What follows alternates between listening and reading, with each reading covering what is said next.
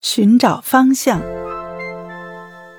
安徒生在奥登塞的时候，有位上校对他很好。上校的哥哥叫菲德烈，在哥本哈根是一位诗人，又是教授。安徒生给菲德烈写了一封信，诉说了自己的志向和处境。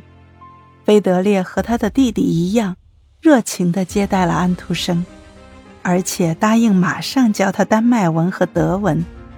这时，安徒生遇到了一位像他一样作为盲客搭车到哥本哈根的夫人，也是一位好心人。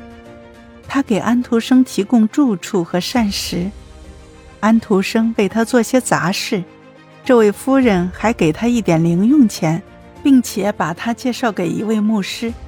这位牧师允许安徒生自由地在他的图书馆看书。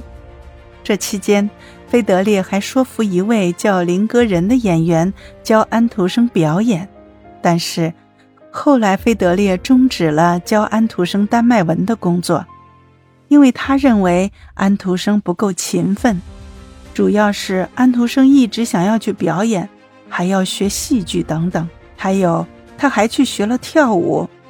其实安徒生并不适合跳舞，但跟着人家跳舞。能够接近剧场了，这令他十分高兴。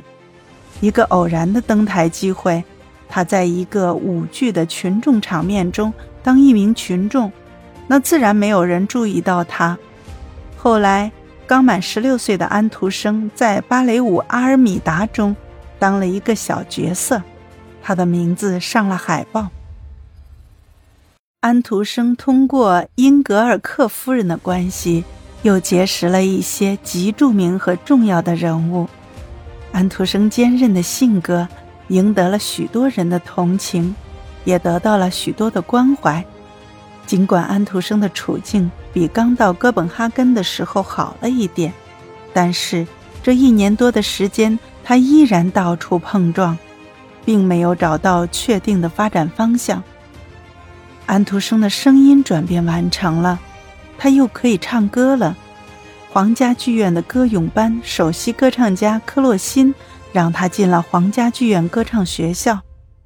安徒生很小便写诗，这些年里他也写了一些东西。十六岁那年，他完成了一个题目叫做《森林教堂》的无韵诗句。不过，在他把剧本给加玛夫人看了以后，由于没有得到什么好评，他便把它搁在一边了。